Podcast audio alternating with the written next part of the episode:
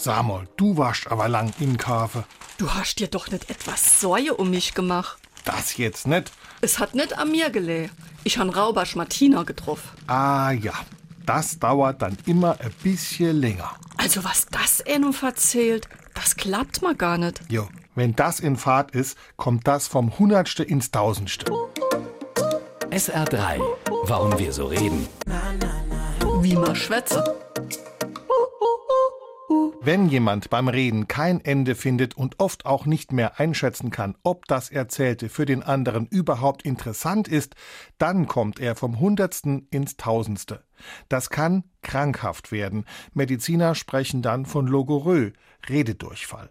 Man unterscheidet zwischen beschleunigtem Reden, der sogenannten Tachiphasie, oder verlangsamtem Reden, der Bradiphasie.